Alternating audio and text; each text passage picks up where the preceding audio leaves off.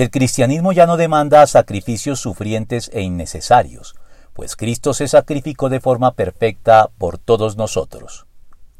El sacrificio, entendido como el acto por el cual se entrega la propia vida para honrar y salvaguardar valores superiores a ella, será siempre una acción encomiable y recomendable, por difícil que pueda ser cuando se requiere.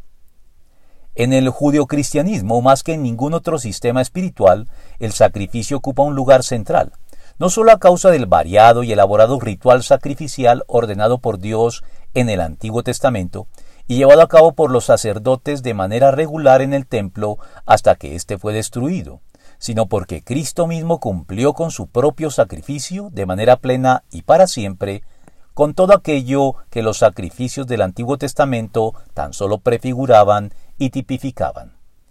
De hecho, la fenomenología de la religión ha demostrado que todas las religiones de la historia de la humanidad incluyen alguna forma de sacrificio, ya sea que se lleve a cabo de manera literal o simbólica en el presente, o se haya llevado a cabo así en el pasado histórico de la religión en cuestión.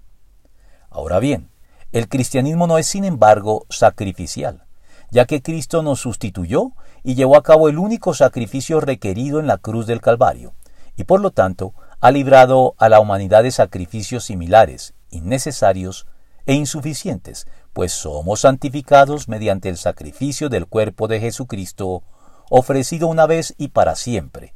Hebreos 10:10. Por eso el Señor nos instruye ahora de esta manera.